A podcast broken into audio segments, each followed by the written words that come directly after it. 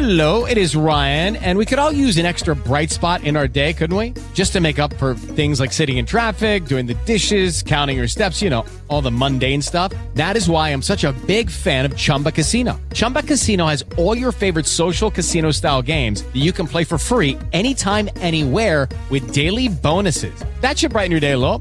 Actually, a lot. So sign up now at chumbacasino.com. That's chumbacasino.com. No purchase necessary. VGW Group. Void were prohibited by law. See terms and conditions. 18 plus. La linterna. Nacional Podcast.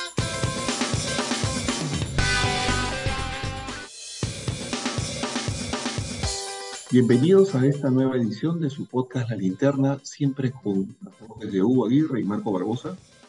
En esta ocasión vamos a abordar el tema de la visita de la OEA a nuestro país, que se concretará en los próximos días, y, eh, digamos, desde una perspectiva de la cobertura comunicacional, de las repercusiones que esto tiene en el desarrollo de los diferentes programas y de, eh, digamos, una reflexión que se instale eh, analizando, detallando, tratando de pormenorizar esta visita. Y en principio lo que uno podría decir al respecto es que la visita en sí misma, eh, y además con su cercanía y proximidad, no necesariamente está generando una, digamos, repercusión importante en el contexto del desarrollo de los diferentes programas, eh, digamos, de, de, los medios de comunicación. Es probable que a nivel de la cobertura de, eh, del canal del Estado, esto y de los recursos de IRPP, esto pueda tener, digamos, otro tratamiento, pero en el contexto de los diferentes medios de comunicación eh, no se percibe, eh, digamos, una, una, suerte de eh, espacio o desarrollo de intercambio de, de opiniones eh, en torno a esta visita. Y eso creo que genera un vacío importante porque, eh, digamos, una visita con la trascendencia, con lo que implica para la gobernabilidad, con lo que implica para el desarrollo, digamos, democrático de nuestro país, de, eh, digamos, la presencia de una delegación de la OEA con esas características y en una coyuntura como la actual, particularmente tensa y ríspida, eh, creo que merecería un tratamiento distinto, al margen de las posiciones o de lógicas de a favor o en contra que pudieran manifestarse, pero que se abra el debate, que se generen intercambios, que haya diálogos, siempre será un proceso que aliente la democracia y que aliente, eh, digamos, eh, eh, digamos, el equilibrio de poderes necesario en países que están sintiendo, como el nuestro, a nivel global, una, eh, digamos, re repercusión, más bien, es así se siente, de eh, crisis, de eh, lógicas pandémicas, de eh, procesos de inflación, que, digamos, eh, nos están generando algunas dificultades. Bueno, Marco, muchas gracias por tu intervención y también me provocaría mucho, a partir de ella, generar un marco analítico que nos permita entender esto en un contexto más amplio. La situación planetaria hoy día tiene una relación interesante con un par de eventos que son fundamentales para entender eh, las correlaciones geopolíticas actuales y también la, nuestra posición como país en ese concierto global. Acaba de terminar el día de ayer la reunión de G20 que se ha realizado en Bali, en Indonesia, con un pronunciamiento muy débil y que no necesariamente ha puesto en agenda cuestiones que competen a países como los nuestros, pero que de todas maneras ha hecho un esfuerzo por condenar la guerra entre Rusia y Ucrania, por poner en evidencia lo que esto significa en términos económicos para Europa y para el resto del planeta. Es también en ese contexto que ha habido otra reunión fundamental de carácter multilateral que es la COP27, que está fuertemente vinculada al tema del cambio climático. Esa digamos que es la gran sombría que de alguna manera está presente con la visita de la delegación de OEA nuestro país. Esta visita está fuertemente vinculada a la inestabilidad política que vivimos, que tiene repercusiones también de carácter económica, social y cultural. Pero Esta situación, que no es provocada por la ciudadanía, sino más bien por las principales instituciones del Estado, por los poderes del Estado, que están de alguna manera enfrentados y no necesariamente coordinados para llevar adelante un proyecto nacional, provoca la tensión de una organización como la Organización de Estados Americanos, que no solamente quiere saber qué está pasando, sino quiere verificar que nuestro país se encuentra en el mismo trayecto democrático que los otros países latinoamericanos, que aunque están también en diversas dificultades con relación a sus propios sistemas, este, presenta, el caso específico del Perú, algunas particularidades que llaman mucho la atención. En nuestro último lustro y medio de existencia, hemos tenido entre cuatro o cinco presidentes. Esta elección presidencial ha determinado una eh, eh, necesidad de atención con el objeto de provocar algún nivel de estabilidad política.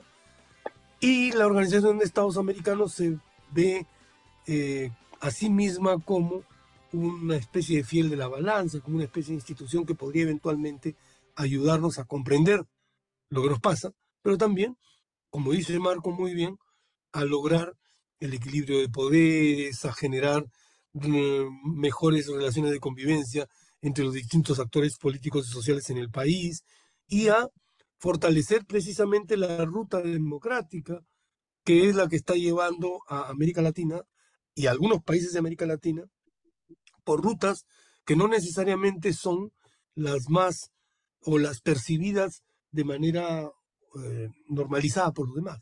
Estoy hablando de Brasil, estoy hablando de lo que ocurre en Ecuador, que está en una crisis tremenda en este momento, y que eh, como Bolivia eh, está, o tiene conflictos sociales que todavía no se desencadenan, como en el caso de nuestro país, pero que podrían eventualmente o estar latentes o plantearse ya como conflictos sociales fuertes.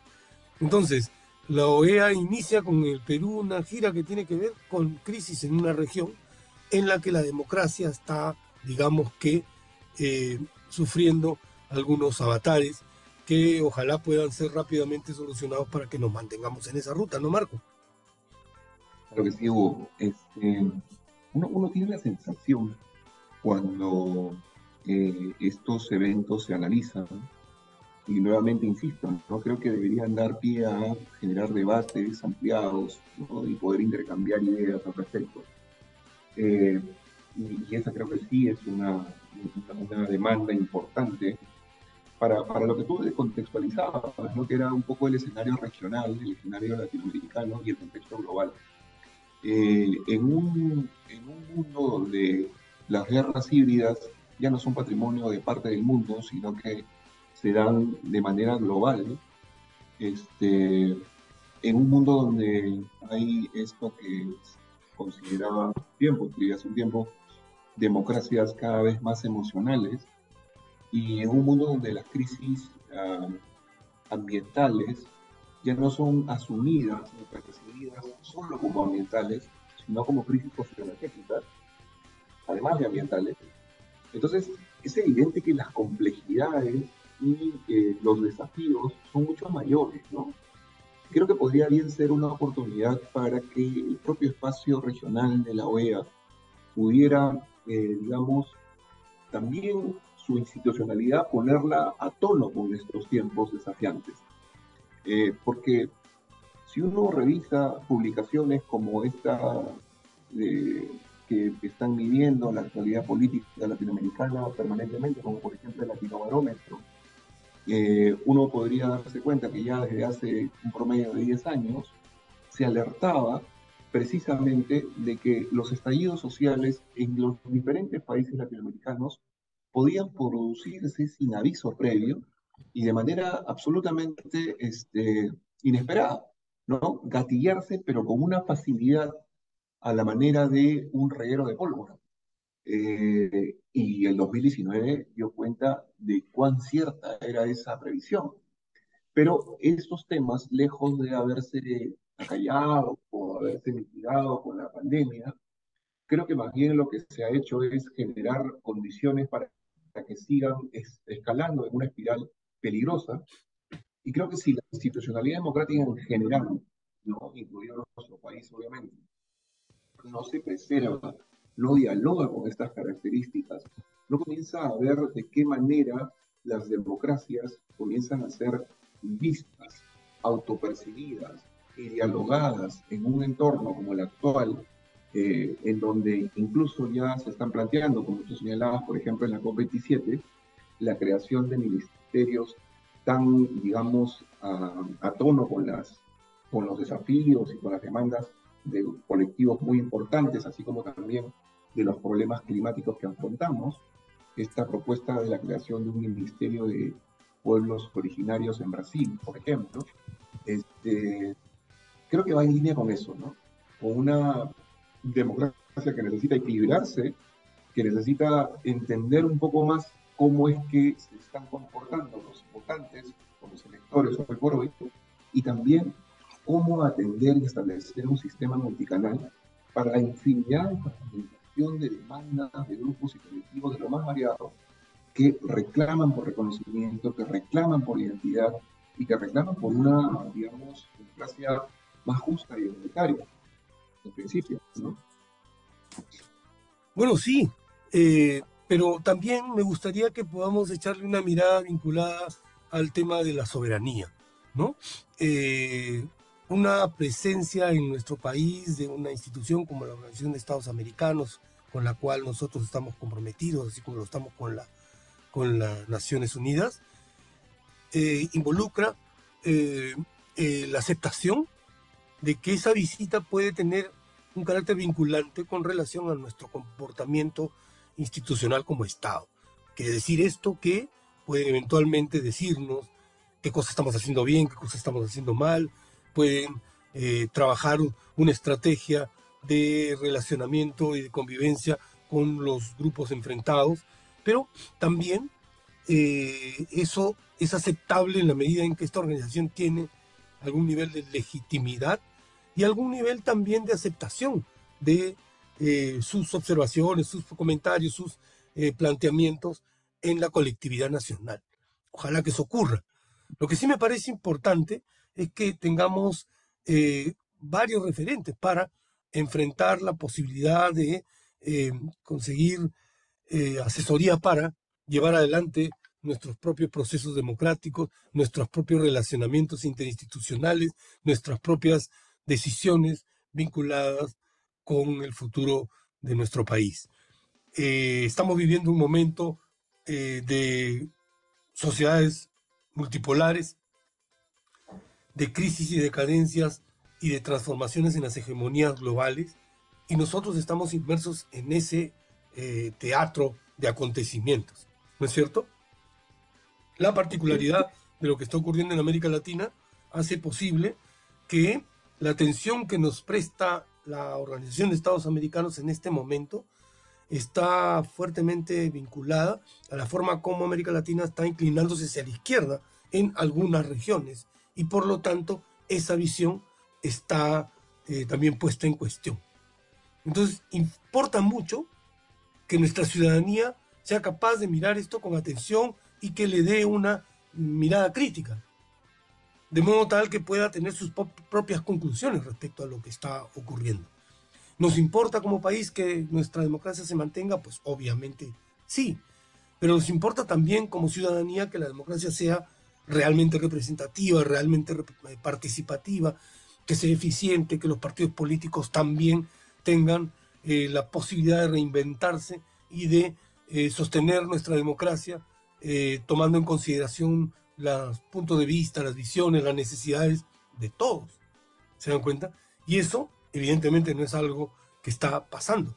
Precisamente la visita de esta organización multilateral y multinacional tiene ese sentido es una observación que va a permitirnos a nosotros, a través de un tercero, tener una idea clara de cómo está funcionando nuestro sistema. Y me parece que eso es pertinente. Pero claro, en un contexto mucho más amplio. Yo creo que ya para ir llegando hacia el final de este podcast, eh, yo, yo, yo, recuerdo haber, haber dicho en algún momento, en alguno de los escritos, que cuando hace algunos años Lipovetsky recomendaba que las pasiones destructivas había que combatirlas con pasiones constructivas. No creía en un razonamiento de disección de mundo, en el cual una pasión violenta, cruenta, descarnada, era una exclusividad del sur global del mundo, y eh, una pasión odiadora, inofensiva y catártica, una que estuviera escrita al norte global. Esas divisiones del mundo ya no funcionan. Eh, y el siglo XX olvidado a veces se llevó consigo esa forma de reflexionar la política y pensar las relaciones entre países. Y a veces creo que todavía pensamos así el mundo, ¿no? Y eso lo replicamos también a nivel regional.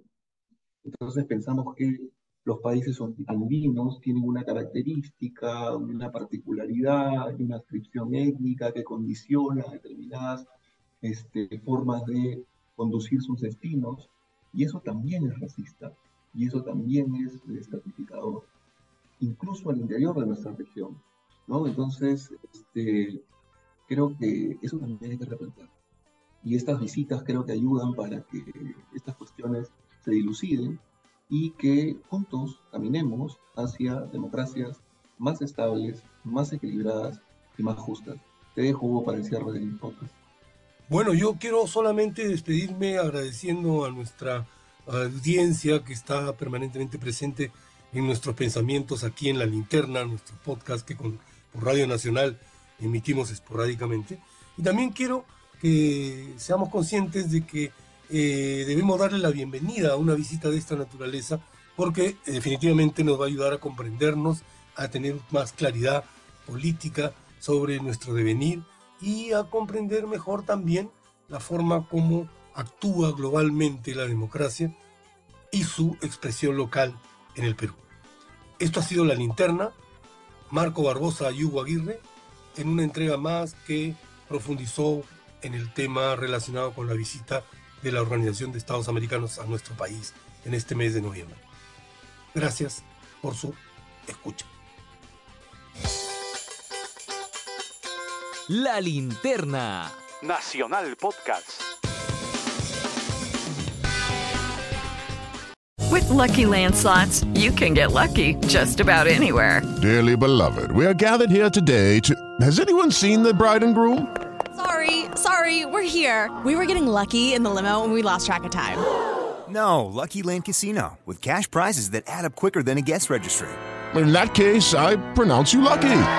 Play for free at LuckyLandSlots.com. Daily bonuses are waiting. No purchase necessary. Void where prohibited by law. 18 plus. Terms and conditions apply. See website for details.